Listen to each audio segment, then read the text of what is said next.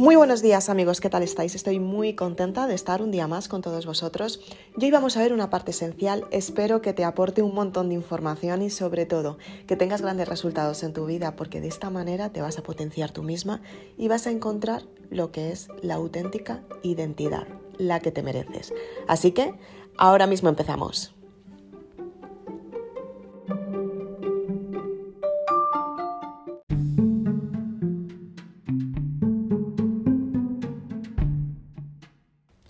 Soy Isabel Aznar, autora de Maribélula, y hoy vamos a hablar de una parte muy esencial para que tú te des cuenta cómo reconocerte a ti misma. Es súper importante porque de esta manera vas a hallar qué son las soluciones que tienes, las experiencias que has vivido y sobre todo cómo entender esa experiencia que en algún momento no has sabido gestionar y qué motivo te ha dado para que no supieras gestionarla, cómo aprender de esa experiencia.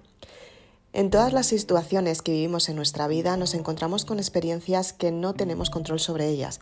No sabemos qué va, a, a, suceder, cómo lo vamos a solucionar y sobre todo no sabemos cómo tener ese grado de confianza en nosotras mismas para tener verdaderos resultados, los que realmente te potencian como mujer, mujer realmente extraordinaria, ese nombre que te mereces y te pertenece.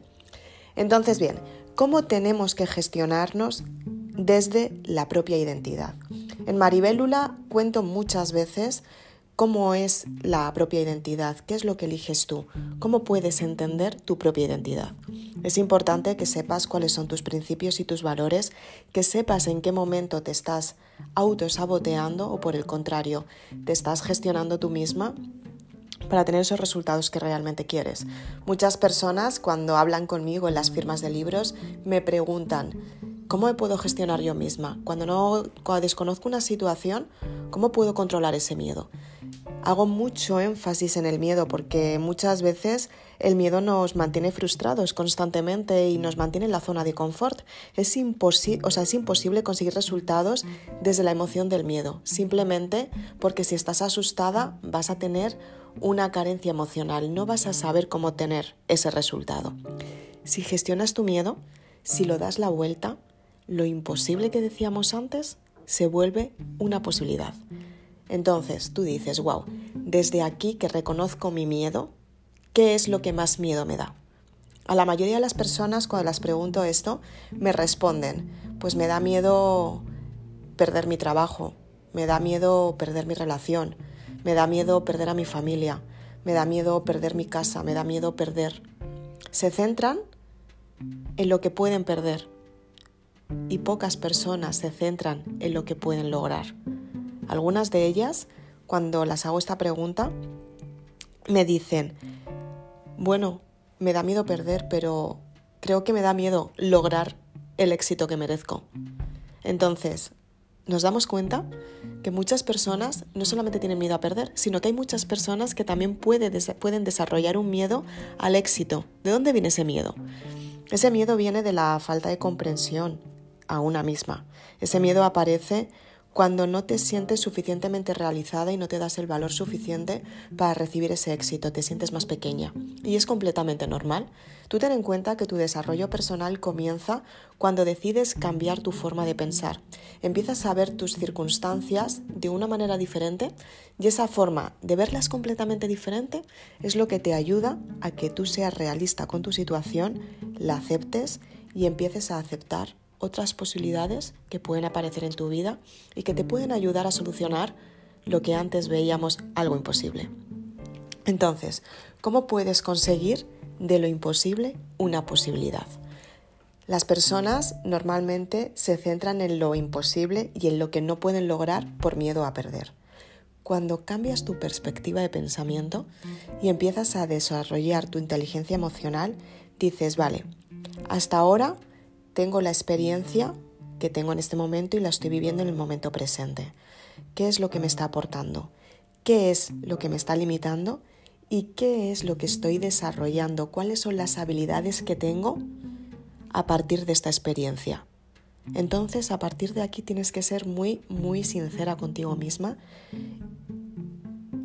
y reconocer si realmente esa experiencia te sigue aportando algún beneficio o por el contrario, ya no te está aportando. Estás en la neutralidad y estás mecanizada, que quiere decir cuando la mente está mecanizada constantemente a conseguir un resultado, por ejemplo, tú te puedes mecanizar en el trabajo. Te levantas por la mañana, desayunas, te das, te das una ducha, te vistes, te pones guapa, haces tu cama, recoges la habitación, coges la basura y justo a la misma hora coges el coche para desplazarte hacia tu trabajo. Estás las horas correspondientes, a la misma hora vuelves a casa y empiezas a desarrollar tu habilidad en casa. Pues por ejemplo, dedicar tiempo a la familia, dedicar tiempo a ti, dedicar tiempo a ir antes al supermercado porque necesitas comprar algo que te falta, em, dedicas tiempo a pasarlo con tus amigas, haces una llamada por teléfono, después empiezas a desarrollar las costumbres que sueles tener habitualmente. ¿Qué es lo que sucede? Que muchas personas se conforman con lo que tienen y lo que están haciendo es que se están limitando ellas mismas porque tienen unos horarios muy cerrados para conseguir los resultados que quieren y no salen de esa zona de confort. Entonces la mente se mecaniza a medida que tú vas creando el mismo hábito constantemente. Está muy bien si te está ofreciendo resultados, pero ¿qué es lo que sucede cuando crees que te está ofreciendo resultados y de repente te sientes baja de energía, te sientes poco exitosa y te sientes que realmente no te está aportando, aún así sigues. Entonces, ¿qué es lo que sucede? Que cuando la mente está mecanizada, tiene una resistencia a soltar el programa mental que tienes establecido para conseguir los resultados que quieres en tu vida. Levantarte por la mañana, desayunar, darte una ducha, eh, hacer la cama, recoger la basura, coger el coche a la misma hora, ir a trabajar. Entonces, a partir de ahí, hay muchas veces que, que tenemos hábitos que son básicos, o sea, como por ejemplo levantarnos por la mañana, ducharnos, desayunar, ir al trabajo.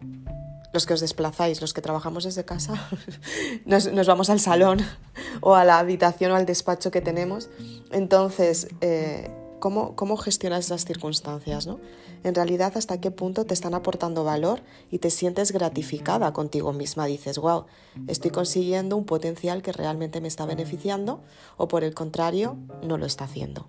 A partir de ahí tienes que empezar a modificar la forma de pensar. Es importante, quiero dar un pequeño detalle a lo que estábamos hablando anteriormente, la importancia de ducharse todos los días. Me imagino que todas las personas que me estáis oyendo en este momento lo soléis hacer. Es algo habitual. pero por las mañanas cuando te levantas y te das una ducha, lo que estás haciendo es activar tu energía. Te estás activando tú misma para tener grandes resultados. Estás quitándote la carga emocional, estás quitando los parásitos que tienes en el aura y en el campo cuántico para tener el mayor resultado en tu vida. Es importante que te hagas tus rutinas diarias, ¿de acuerdo? Entonces, eh, cuando por ejemplo eres sincera y te das cuenta que ya la costumbre que tienes no te está dando el nivel que quieres de energía, tienes que empezar a modificar tu forma de pensar. Y para ello tienes que añadir hábitos nuevos. Pues por ejemplo, si estás contenta con tu vida en general y te sientes estancada simplemente porque siempre haces lo mismo, simplemente con por ejemplo levantarte cinco, minutos antes y hacer una meditación, ya estás saliendo de la zona de confort.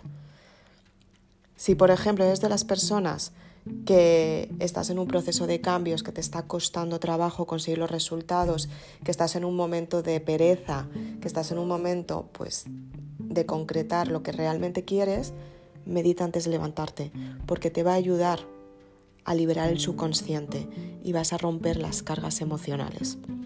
Si eres de las personas que estás en un grado alto positivo, lo que vas a hacer y vas a notar es que si haces la meditación vas a relajar el grado alto de la emoción. Vas a estar más neutra y vas a conseguir mejores resultados sin estar constantemente en el mecanismo de hacer, hacer, hacer, hacer.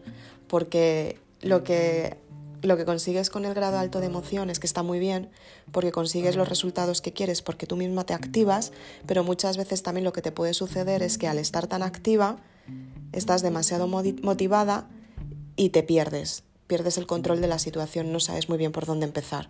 Entonces con la meditación por la mañana lo que vas a hacer es estar mucho más tranquila y vas a desarrollar mejor lo que quieres construir porque vas a estar más clara emocionalmente. O sea, vas a decir, wow, tengo que hacer esto, esto, esto y esto.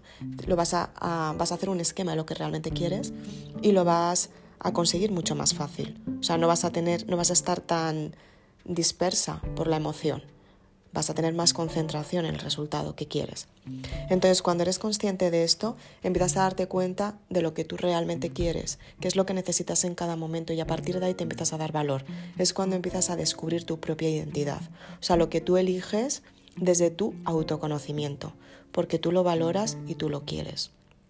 La identidad de las personas, las que realmente tienen auténtica identidad, son personas que tienen éxito, son personas que saben muy bien en qué momento seleccionar lo que realmente quieren en cada momento y tienen una conexión muy intensa con la parte de su ser, con su identidad, con lo que realmente han venido a hacer al mundo.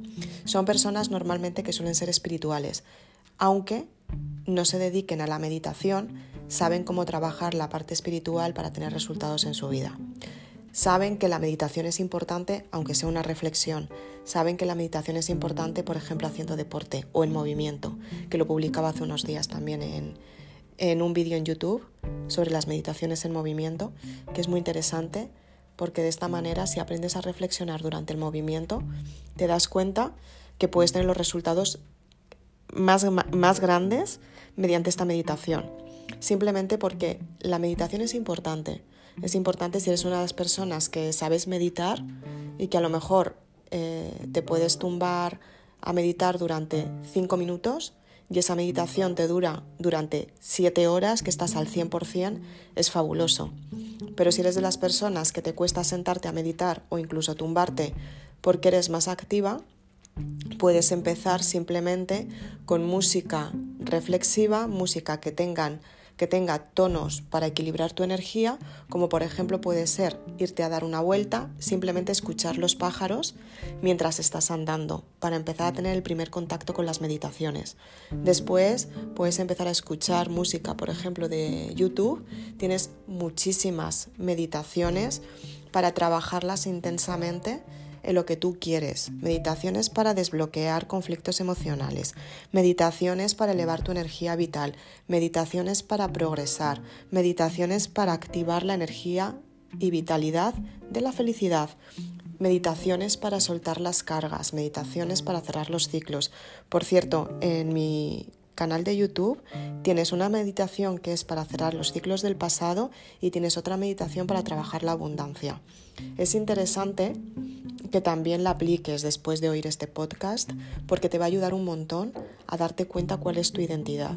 Entonces, cuando entras en los procesos reflexivos o bien por lo que te acabo de los tips que te acabo de dar, por ejemplo, con las meditaciones que te he dicho anteriormente que simplemente es música, con las meditaciones que tengo yo en mi canal o con las meditaciones directamente naturales, que son simplemente, pues a lo mejor te vas a dar una vuelta por el campo y simplemente con estar al lado de un río ya entras en el proceso de reflexión. Entonces lo que haces eh, es conectar con el subconsciente y lo que te empiezas a dar cuenta es que empiezas a liberar las cargas emocionales. Es importante que las liberes antes de conseguir los resultados que quieres, porque de esta manera la identidad tuya, o sea, lo que es tu propia esencia, lo que es la verdadera identidad, lo que tú eres, se va a empezar a, manifestar. Y tú te vas a dar cuenta de que realmente estás sintiendo lo que eres y lo que quieres ser. A partir de ahí vas a empezar a soltar las resistencias porque vas a elevar la energía. Y a partir de el momento que empiezas a elevar la energía es cuando empiezas a liberar las cargas emocionales, simplemente porque te das cuenta que muchas, muchas de las creencias que tienes no te corresponden. muchas de las creencias que tienes no son tuyas y muchas de las creencias que tienes las has adaptado a ti simplemente para recibir la opinión positiva del entorno. Y cuando eres consciente de esto, dices, ¿qué estoy haciendo si realmente estoy respondiendo a una identidad que no es mía y estoy brillando en una estrella que no me pertenece? Con lo cual, empiezas a darte cuenta de cuál es tu propia estrella, cuáles son las etiquetas que no te corresponden, aunque las tienes colgadas desde hace mucho tiempo y te estás dando cuenta que no son tuyas, te las empiezas a quitar y a partir de ahí empieza a aparecer tu, identidad tu propia identidad, lo que tú eliges para ti. Entonces empiezas a seleccionar de todas las posibilidades que tienes la que realmente encaja contigo, con la situación que estás viviendo en el momento, con la situación que quieres experimentar y con la situación que tú quieres tener por ti misma, la que quieres desarrollar para ti. Muchas veces aparecen circunstancias del pasado que dices, wow, es que respondí de esta manera y no quería hacerlo. A partir de ahí de este momento, te vas a empezar a dar cuenta por qué tomas las decisiones que, que tomas y para qué las tomas. Muchas veces por cariño a otra persona, por respeto a otra persona, por simplemente dar la prioridad a la otra persona, sin darte cuenta te ha restado valor. Y has dicho, vale, voy a decir que sí porque me quiero sentir bien y no me quiero sentir juzgada dices que sí, con el tiempo dices, ¿por qué respondí de esta manera? O sea, realmente qué era lo que pasó.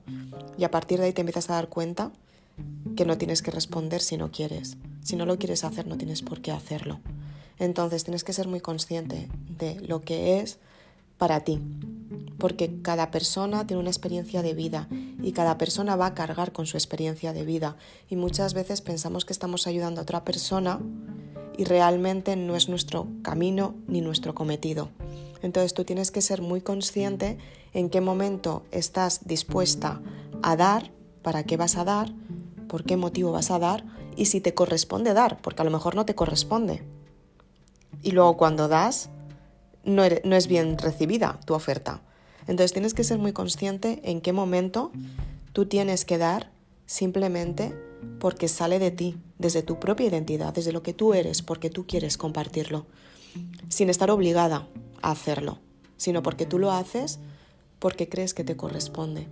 A partir de ahí, las circunstancias en tu vida se empiezan a colocar, se coloca todo tu entorno, simplemente porque tú has tomado la decisión de colocarte tú misma, de decir, me posiciono hasta aquí y a partir de aquí no quiero dar más porque yo sé hasta qué punto voy a dar y yo sé hasta qué punto voy a recibir. Y en el momento que dejas de dar, el resto de las personas saben en qué momento tienen que dejar de darte a ti, simplemente porque te están respetando y tú las respetas a ellas. Pues por ejemplo en las relaciones, ¿no? Eh, estamos muy acostumbrados a empatizar con la otra persona, a dar de más, a decir, vale, pues como a esta persona la quiero mucho, voy a dar más. Y de repente te das cuenta que estás dando demasiado. Entonces, llega un momento en el que tienes que trabajar el límite en común, tanto por respeto a la otra persona como por respeto hacia ti. Y a partir de ese momento, tú dices, vale, a mí, cuando, te empieza, cuando tú te empiezas a sentir que no te está beneficiando, tampoco le está beneficiando al otro, porque ya hay una sobrecarga, hay un esfuerzo excesivo. Entonces, a partir de ahí se empieza a generar carencia y empiezan a salir los conflictos y empiezan a salir, bueno, pues las conductas a las que no me quiero enfocar porque no va la conversación por ahí. Entonces, tú tienes que ser consciente en qué momento tienes que trabajar el límite para que la otra persona también se sienta bien, y esa, y esa sensación se nota, se siente porque te das cuenta hasta qué momento estás condicionando a la otra persona tal y como la otra persona se está condicionando contigo. Y a partir de ahí dices, wow, siento que nos estamos pasando, ahora es el momento de por ambas partes comunicarnos, decir, wow, ¿cómo me siento? Que no eres culpable de mi sentimiento, ni te estoy juzgando por mi sentimiento, que es mío, lo comparto contigo porque tú tienes una parte que también te estás sintiendo igual. Yo lo estoy sacando a relucir para que tú te des cuenta que te sientes igual y simplemente estamos trabajando el límite para la propia sanación. O sea, para que tú te sientas mejor y yo me sienta mejor también, porque hay una resistencia. Estamos dando de más los dos. Y a partir de ahí es cuando las circunstancias empiezan a cambiar. La otra persona te, respeta, tú te respetas, tú empiezas a um, ocupar tu lugar y la otra persona ocupa también su posición. Entonces, a partir de ahí, todas las circunstancias cambian porque tú te das valor. Eso es lo que es trabajar la propia identidad. No soltar reproches, sino todo lo contrario. Comunicarte para que la otra persona también te exponga cómo se siente y tú decir, vale, ya entiendo por qué estamos así, porque estamos generando una resistencia que realmente los dos queremos dar. O sea, normalmente, la mayoría de las veces, al 100%, las circunstancias surgen porque se da amor. En cuanto se empieza a dar más, se crea la carga emocional. Puede ser beneficiosa porque estéis muy contentos y siempre la alegría acaba en alguna pena, obsérvalo, simplemente porque es el ciclo, que es cuando habéis dado mucho, o desde la carencia, que das mucho esperando. Y la carencia, el amor lleva la alegría y la alegría lleva la tristeza porque es el ciclo, porque hay un momento de pena siempre. La idea es no llegar al sufrimiento, al bucle del dolor, porque es lo que te produce el odio. Entonces, incluso en el, en el odio es un exceso de amor, en el extremo negativo. El odio aparece con las resistencias, el odio aparece con las carencias, el odio aparece con el miedo a perder, el odio aparece por el miedo a no sentirse realizada o realizado, el miedo aparece, o sea, el odio aparece por el miedo a perder algo que piensas que te corresponde, aunque no te pertenezca, piensas que es tuyo. Entonces, cuando eres consciente de esta parte, dices, wow, entiendo por qué a la otra persona la estaba haciendo responder ante mis intereses, igual que la otra persona respondía antes ante sus intereses, simplemente por miedo a perder esta situación, pero cuando somos conscientes de hablarlo desde la humildad, la humildad aparece cuando tú eres sincera contigo misma y reconoces qué es lo que te está doliendo a ti, por ti, por, la, por las circunstancias que tú has creado y por el comportamiento que tú tienes contigo misma, a tu conducta. Entonces, cuando tú eres consciente de eso, dices, wow, es que me estoy pasando porque a la otra persona la estoy exigiendo de más, cuando realmente la otra persona me está dando y al final se va a cansar, porque en ese punto hemos estado todos. Y la otra persona efectivamente se ha cansado. Y la otra persona ha dicho, para. Entonces, ¿cómo hacer para no llegar hasta ese punto que la otra persona diga, para, me estás haciendo daño. Pues simplemente ver en qué momento tú estás teniendo una resistencia a la hora de conseguir algo. Porque estás pensando más en ti que en la otra persona. A partir de ahí, tú te empiezas a dar cuenta cómo puedes beneficiar a la otra persona y muchas veces beneficiar a la otra persona significa alejarte, ¿eh? no quedarte ahí. Muchas veces eh, pues por ejemplo, las relaciones que podemos tener con nuestro entorno, muchas veces el mayor beneficio es alejarte, porque tú estando cerca, aunque tú pienses que seas muy positiva, aunque tú pienses que eres la bomba de genial, aunque tú pienses que todo en tu vida es maravilloso, si las otras personas no están respondiendo a lo que tú quieres, también las estás haciendo sentirse frustradas como tú te sientes frustrada con ellas. Entonces tienes que ser muy sincera, muy sincera en qué momento vas a responder a las costumbres de esas personas porque a ti te benefician o por el contrario a ti no te benefician.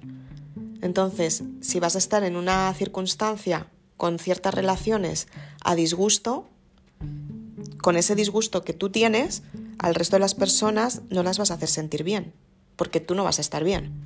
Con lo cual, en ese momento, a lo mejor lo mejor que puedes hacer es alejarte. No significa que no las quieras, sino simplemente que no, no, no compartes la experiencia que ellos están viviendo.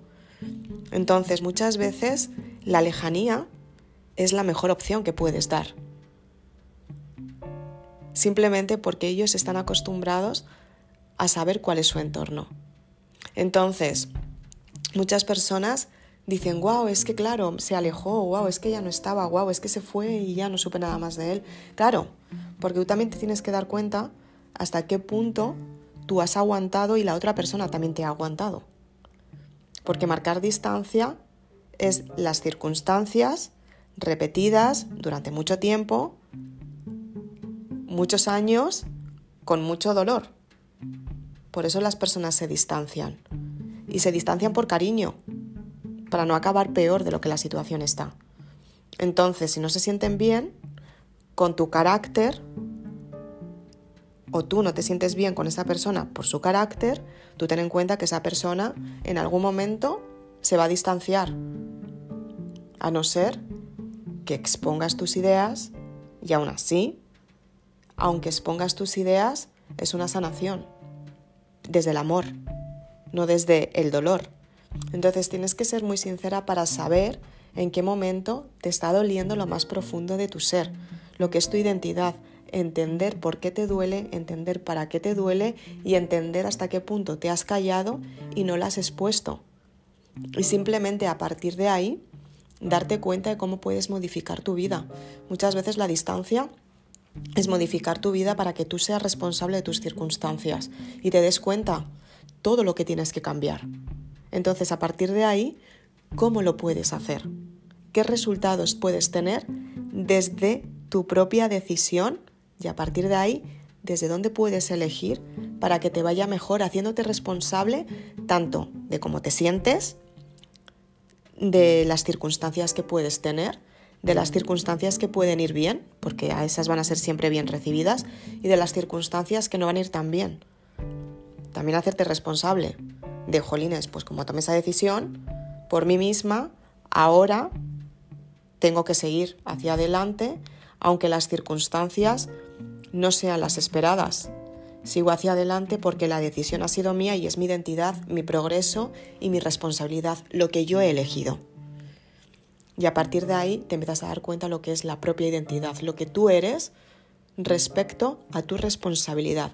Eso no quiere decir que haya personas en tu entorno que te estén ayudando, pero también ser sincera, hasta qué punto me van a ayudar y hasta qué punto voy a aguantar con esta situación. ¿Cuánto tiempo me doy para cambiar todas mis circunstancias por mí misma y sentirme mejor conmigo misma, por mi identidad, porque yo lo elijo y sé que en todo momento voy a ayudar a mi entorno, voy a estar ahí, aunque yo haya elegido otras cosas diferentes desde mi, desde mi puesto, desde mi lugar, sin ocupar el puesto del otro. Esa es la identidad. Brillar en tu propia estrella, elegir lo que quieres en cada momento, ser tú misma y brillar en tu propia identidad, lo que tú quieres para ti, porque tú lo has elegido. Espero que te haya motivado este podcast. Me encanta compartir con todos vosotros estos momentos reflexivos para que de esta manera puedas conseguir los resultados que quieres, puedas profundizar en ti y averiguar esa sensación que te está diciendo sigue hacia adelante, porque ahí comienza tu despertar y tu desarrollo personal. Darte cuenta quién eres, porque tú lo eliges, agradecerte a ti misma por quién eres y sobre todo reconocerte porque tú te lo mereces. Soy Isabel Aznar, autora de Maribelula. Me encanta compartir contigo estos momentos, ya te digo, y si quieres tener más información puedes seguirme en YouTube en mi canal, suscríbete y activa la campanita para que de esta manera el teléfono te avise cada vez que publico un vídeo nuevo. Puedes seguirme en Facebook, en Instagram, puedes seguirme en Anchor y en Spotify, como me estás oyendo, y también me puedes seguir en mi blog. Si eres lectora de la saga Maribélula, me imagino que ya estarás enlazando toda la información de los libros con el blog, con los vídeos. Si eres de las personas que acabas de adquirir los libros, simplemente que sepas que toda la información que voy dando todos los días es implementar más información en la lectura que tú estás teniendo para que de esta manera tú puedas crecer mucho más rápido, con mucho más con mucha más motivación y sobre todo con muchos más resultados más pronto. Así que sin más, si quieres más información de los libros, puedes ir a mi página web www.isabelaznar.com y si quieres más información de las librerías, puedes conseguirlos en las mejores librerías de España, de México y próximamente iré anunciando nuevos destinos. Muchas gracias por acompañarme, nos vemos muy prontito. Chao.